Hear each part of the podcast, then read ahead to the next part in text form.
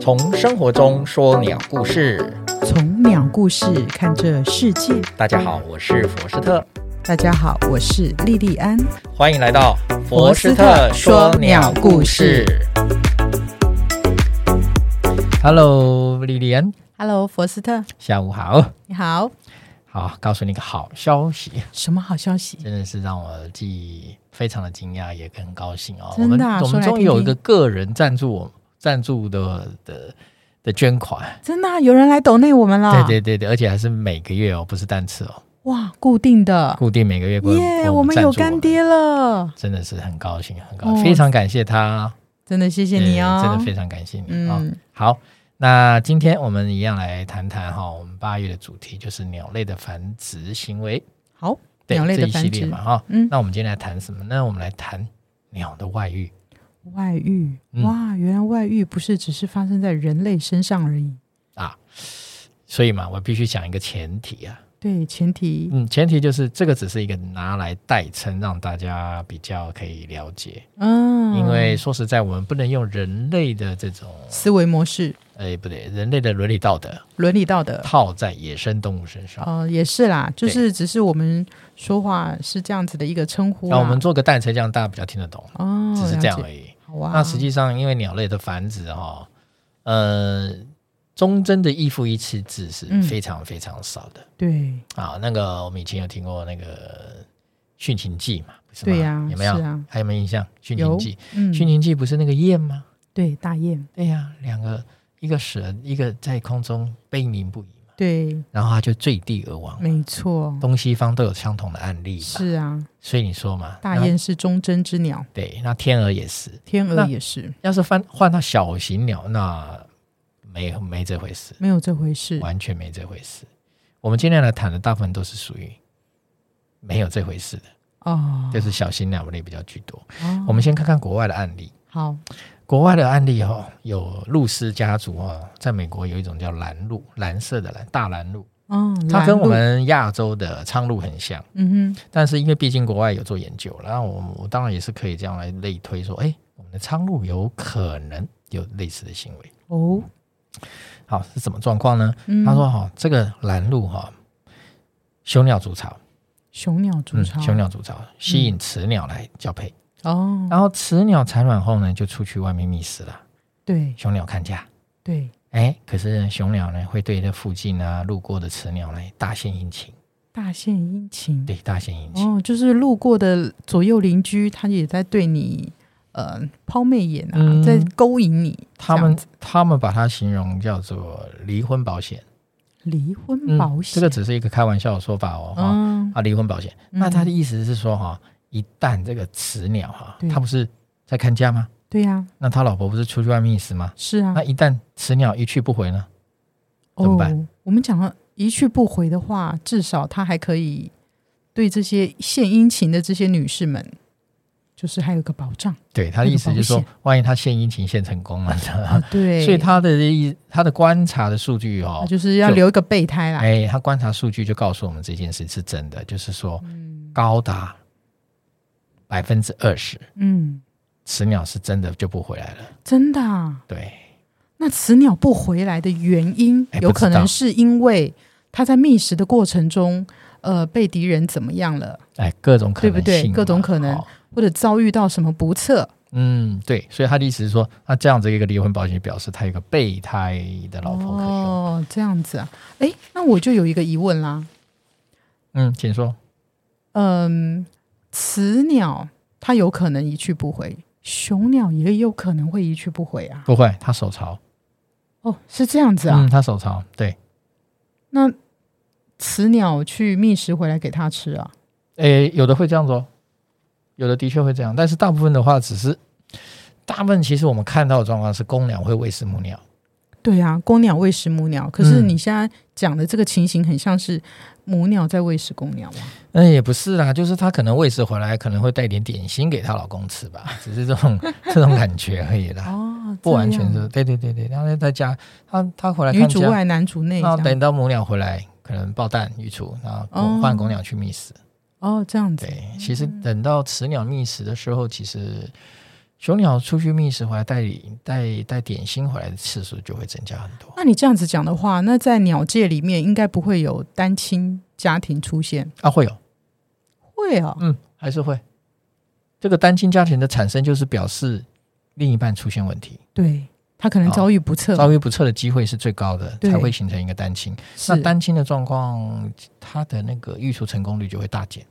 啊，对呀、对，你要想想看，就是说，为什么我们之前也不讲合作合作生殖、对，合朝作中帮生，手，嗯，那个其实就是大大提高他们的生殖的成功生率。存生生存存嘛的那个，对，因为有多了个帮手嘛，是啊你就少了这些疲惫啊，对，多了很多食物啊、而且就算说是其中一个，嗯，鸟妈妈出去觅食，就是遭遇不测回来的话，还是有其他的小帮手可以帮忙嘛，对不嗯，对是的，就没有这种单亲的机会啦。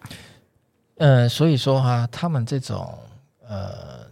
一夫一夫一妻制其实是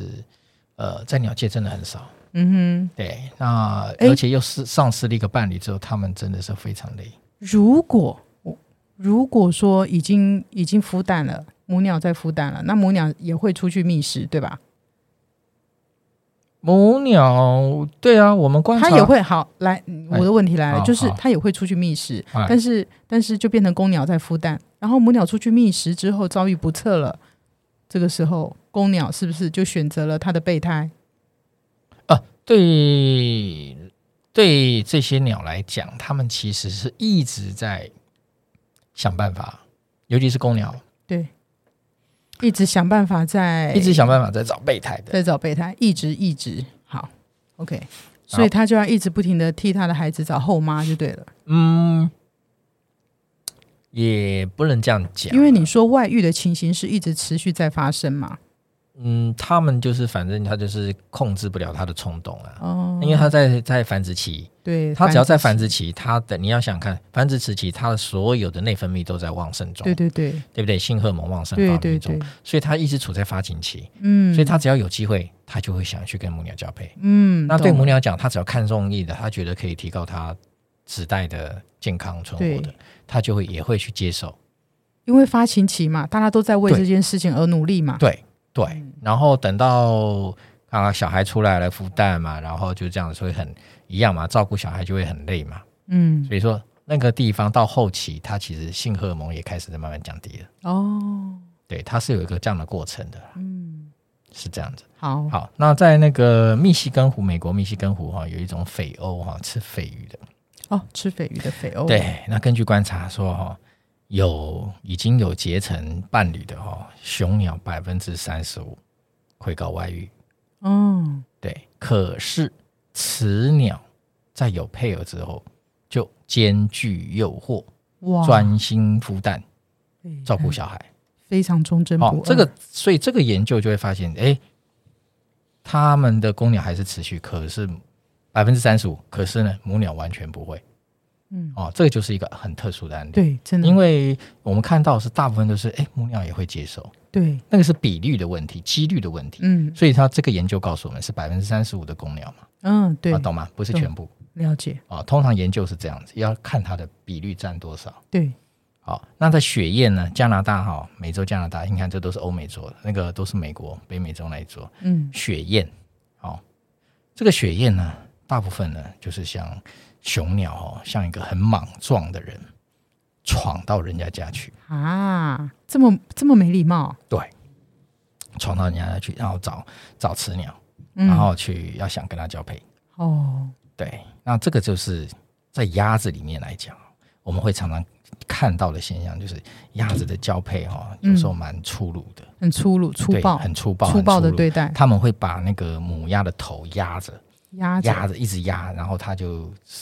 骑上它的背，对，然后它的嘴巴就一直压着母鸭的头，抵着它的哦头，然后甚至压到水里面去。啊，那这样会会去啄去它的羽毛吗？呃，或者是把它溺死吗？对，就是会比较暴强，有点很强暴式的，哦，这个就是比较激烈型的，这个在鸭子常发生。是哦，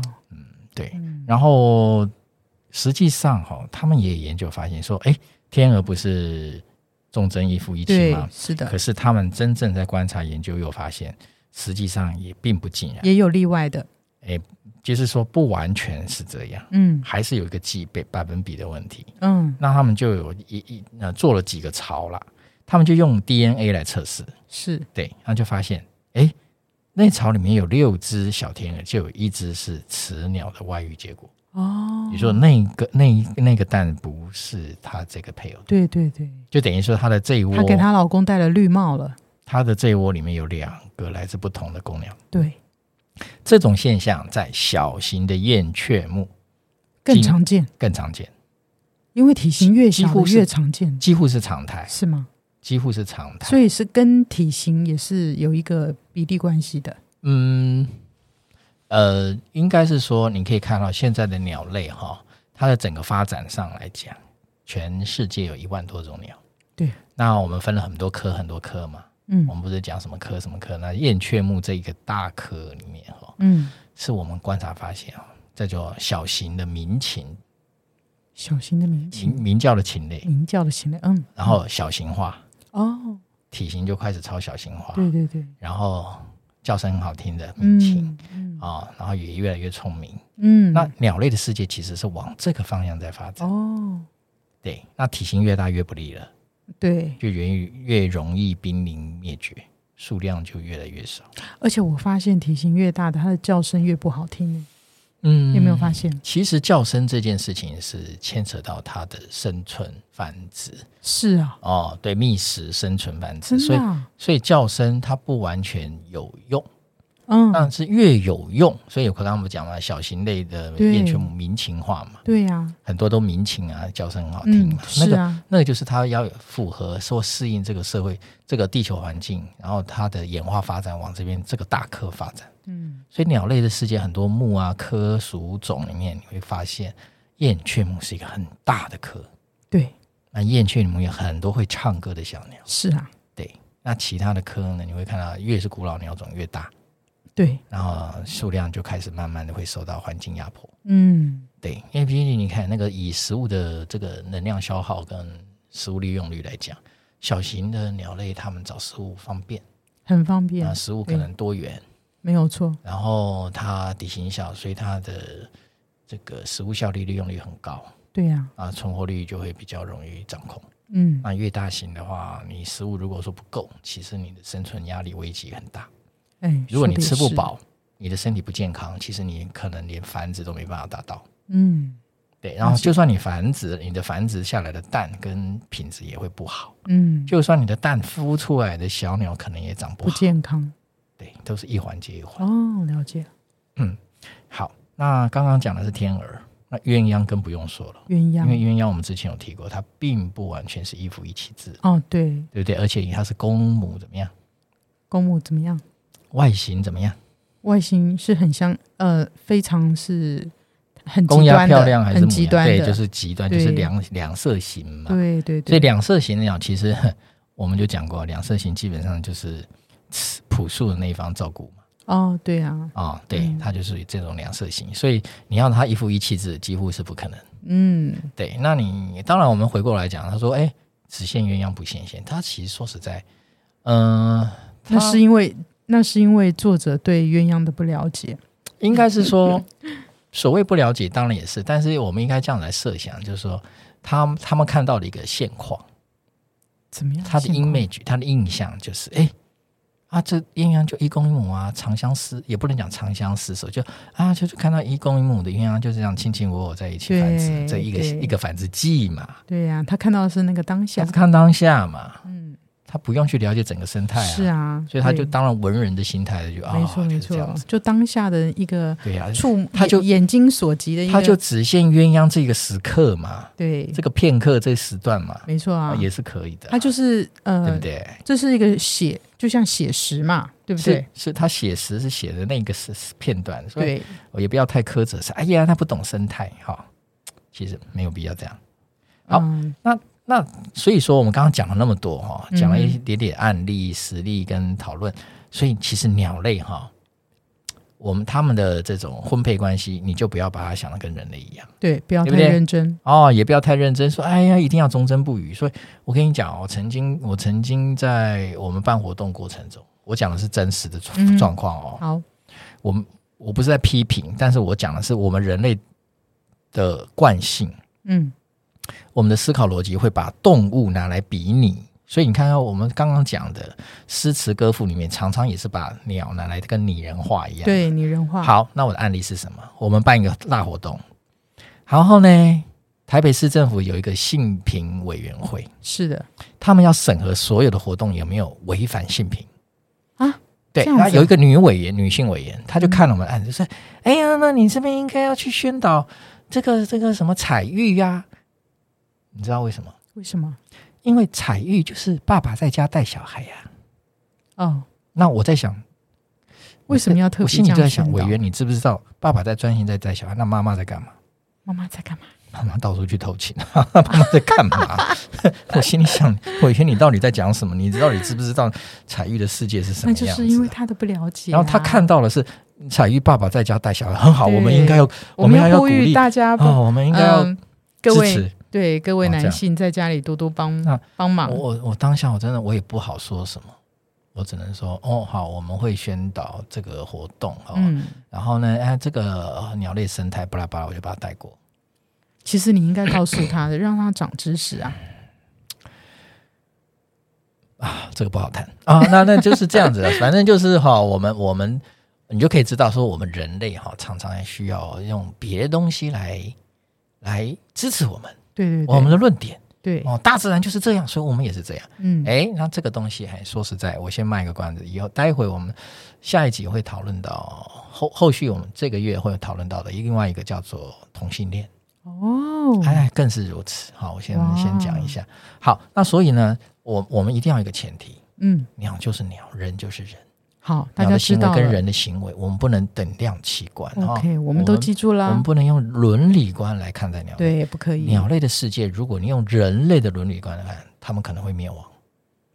啊真的，他们要的是叫生物多样性。那没有错越是这没样有错子的，越是这样子的行为，对，越是他们这样子去跟不同的鸟类之间的这种呃产生不同的基因形态，对它来讲是有帮有帮助的，对它生存是有利的。不可以用人类的道德观去好，放在他们身上。对，是这样子嗯的。那实际上在那个美国哈，很多这种生态行为学都是美国发现的，他们做了非常多。他说他们研究一个叫东南渠，东方的东，东方的蓝色东的蓝，东南渠。东南区，东南渠的抚养后代里面有百分之十五到二十不是这个青鸟的亲生后代，哇，你看是不是跟刚刚前面的三十几也差不多？哎，对呀都，差不多。那呢，呃，在一百多种呢的这种鸟类的这个繁殖里面，他发现哦，只呃有大约百分之十，百分之十哦，嗯，记住，百分只有百分之十的雌鸟只跟它的配偶交配，嗯，就不会跟别人了。哦刚刚不是有个案例吗这？个忠贞度很低哎、。很很不是很高，哦忠贞度很高。你说百分之十？啊哦，对对对，，是是我说错了，百分之十，所以很低，没错，对对对，只有百分之十只只跟他的配偶，对呀，所以到高达百分之九十是两个配偶，对不对啊两两个公呃公鸟，对，两他个们公是鸟有以上，没错，所以就变成它的蛋有两个到三个以上的不同的公鸟的基因是型的在里面，嗯，所以百分之九十其实都有挂号挂号拈花惹草的行为，嗯，好挂号哦，他必须这么做啊，他必须的，哎，这样子才能繁衍出他我比较多的子代嘛。对我对不会把它说叫必须，但是我会说这是他的本能，这是他本能，而且这是他的这，他不会觉得他犯罪，他也不会觉得他不道呃当德，然当这然，就是他生因为生活始终的没一个错环，。是啊，而且他现在正值发情期，他要做的就是这件事嘛。呃，动物性就是这样，一对旦、呀一旦你的内分泌告诉你要怎么做，你就是没办法时挡，候到挡都了，挡不了。对，好、好，就是这样。好，嗯，所以以鸟类世界并不是很，以在婚配来讲，并不是专一的动物，哦千千万万不要拿鸟类来比拟。比你对对对对 o k 是这。样子。那我们了那解，当然，你看到很多诗词歌赋，那对不起，你就把它当成是文学家的一种文学上的表现，对，千万不要把它当成真的是生态上面的。嗯，对，那文学是文学，生态是生态，这是不一样的。是的，是的，是这样子的。 OK，好，那我们就今天感谢福斯特，为我们带来这么精彩的呃鸟类外遇事件。 好，特别感谢由锦泽川以及大浪剧赞助播出，我们下周五空中再会喽。拜拜拜拜